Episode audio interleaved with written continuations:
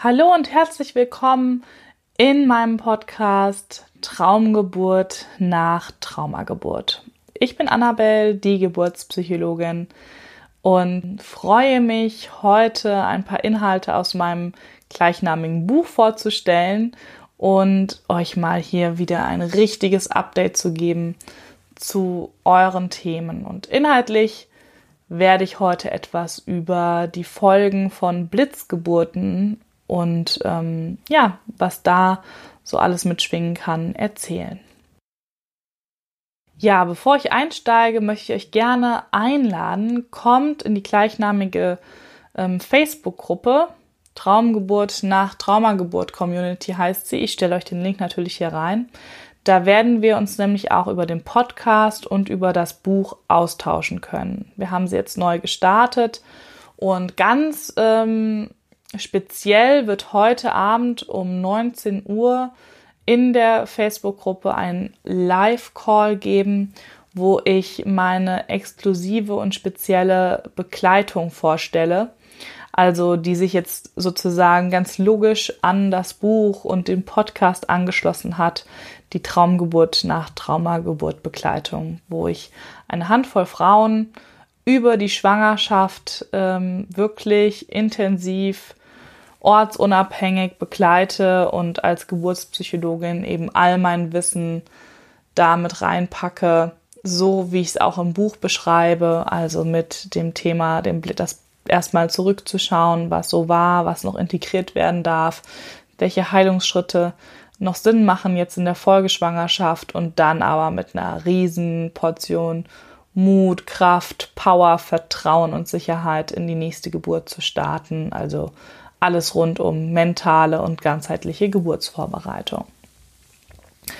Ja, und inhaltlich ähm, habe ich euch heute eben das Thema Blitzgeburten mitgebracht, weil das auch von einer Hörerin hier vom Podcast gewünscht wurde als Thema und das greife ich natürlich super gerne auf, denn ich weiß, dass Blitzgeburten nicht immer als so positiv erlebt werden, wie es sich dann für andere anhört. Also Geburten, die innerhalb von einer halben Stunde, anderthalb, zwei Stunden ablaufen. Ähm, was nämlich während ähm, so einer sehr schnellen Geburt passiert, ist ja, dass der Körper all das leisten muss in der kurzen Zeit, also sich öffnen muss in dieser kurzen Zeit, wofür ansonsten ähm, normalerweise vielleicht ähm, sich viel mehr Zeit nehmen würde. Der Körper, ähm, ja, das ist, eine, ist wirklich eine Wahnsinnsleistung. Geburt ist sowieso eine Wahnsinnsleistung. Aber wenn man sich jetzt vorstellt, manche Frauen haben Geburten in acht bis zehn Stunden, vielleicht sogar noch länger. Also meine zweite Geburt war eine ganze Nacht, dann den ganzen Tag, dann in die nächste Nacht und dann kam die Kleine. Ne? Also so ganz gemächlich, Schritt für Schritt, wahrscheinlich Zentimeter für Zentimeter, ganz genau weiß ich es ja nicht, weil es ja dann am Ende eine ungeplante Alleingeburt wurde. Aber da kann man sich vorstellen, dass die Anpassung natürlich sehr viel ähm, leichter, weil man weiß ja jetzt, es geht los und so allmählich und es wird langsam stärker und irgendwann kommt man an den Punkt, wo man denkt, so, oh, jetzt reicht's mal langsam, jetzt will ich aber auch mal wieder schlafen am liebsten und das ist ja häufig der Punkt, wo es dann auch schon fast zu Ende ist. Und das passiert, hat man ja nicht bei einer Blitzgeburt. Da passiert alles so unglaublich schnell. Und das ist eine Herausforderung. Das kann nach so einer Geburt zu einer Anpassungsschwierigkeit ähm, kommen. Ich möchte es nicht Störung nennen, weil Störung hat immer sowas von, äh, das sollte anders sein. Aber es ist ja eine logische Anpassungsschwierigkeit. Ne? Also wenn so eine Geburt in einer Stunde abgelaufen ist, dann ähm, konnte man wahrscheinlich all das, was man sich vorher zurechtgelegt hatte, was man sich vorher erarbeitet hatte, vielleicht gar nicht richtig anwenden, weil es einfach so wahnsinnig schnell geht. Und für manche Frauen kann das eine sehr große Überforderung bedeuten. Nicht für alle, um Gottes Willen. Es gibt auch Frauen, die sagen, wow, das ging eine Stunde, das war mega kraftvoll und ich bin mega glücklich. Ja, also bitte wieder absolut keine Verallgemeinerung möglich, ob das jetzt eine Traumgeburt, Traumgeburt oder eine Traumageburt ist am Ende. Das obliegt ganz alleine der Frau und dem Baby, wie die das erlebt und empfunden haben und was dann eben danach zum Ausdruck kommt. Ich sag mal, wenn man jetzt ähm, das so von der Seite betrachtet, warum könnte das eine Schwierigkeit geben, dann würde ich sagen, ja, das ist eben dann der Punkt der Anpassung. Dann hatte die Frau einfach, ähm, die hätte mehr Zeit gebraucht, sich darauf einzustellen. Die war vielleicht noch gar nicht auf so einen, so wahnsinnigen Venensturm ähm, gefasst. Das waren vielleicht auch viel kräftigere und schneller aneinandergereihte ähm, Wellen, als es vielleicht bei einer längeren Geburtsphase gewesen wäre. Und ähm, die Frau war vielleicht in dem Moment überfordert, selbst wenn sie vorbereitet war. Aber wenn sie zum Beispiel gar nicht so richtig vorbereitet war mit Atmung, mit Entspannungstechniken, dann kann das natürlich nochmal eins oben draufsetzen, dass dann äh, so dicht ist, ne? also dass man als Gebärende so dicht macht, dass es auch unglaublich schmerzhaft wird. Weil, ähm, ja, wenn ich eben dann voll in den Stress und die Angst und die Anspannung gehe, dann arbeite ich total gegen den Geburtsprozess, dann wird der Muttermund hart und dann tut es natürlich weh, wenn das ähm, Baby geboren wird. Und das können alles Faktoren sein, dass die Frau danach sagt, boah, das war einfach zu viel, zu schnell, zu viel. Ähm, ich weiß gar nicht, äh, wo, es hat mich überrollt, ich wurde überrannt, ich konnte mich auf nichts, äh, was ich mir überlegt hatte, einlassen, einstimmen. Es war dann einfach da. Und auch, das ist auch dieses, dieser Prozess des ähm, Mutterwerdens spielt da ja auch mit rein. Ne? Also klar, wenn man schwanger ist, ist man Mutter. Für mich ist es ganz logisch. Da ist man schon in der mütterlichen ähm, Rolle, in der Verantwortung, in der Liebe, in, in der Fürsorge, in allem schon drinne. Aber die Geburt ist ja nochmal dieser Übergang, wo dann das Zusammenkommen von Mutter und Kind einfach nochmal auf einer ganz anderen Ebene stattfindet, weil dann gehen sie aus der Symbiose raus und ähm, dann ist klar, dass jeder eine eigene Persönlichkeit, jeder einen eigenen Körper hat und diese zwei Seelen nicht mehr in einem Körper wohnen. Und äh, wenn da noch so ein bisschen zum Beispiel Arbeit gebraucht hätte, ne, auch das diesen Schritt zu gehen, zu sagen, boah, ja, jetzt werde ich so richtig äh, sichtbar Mutter und äh, dieses Baby darf jetzt kommen und ich werde es hier versorgen und wenn da auch noch irgendwie offene Themen sind, dann kann es das auch unglaublich schwer machen, weil uff, das Baby ist auf einmal da, so ganz schnell in einer Stunde oder so.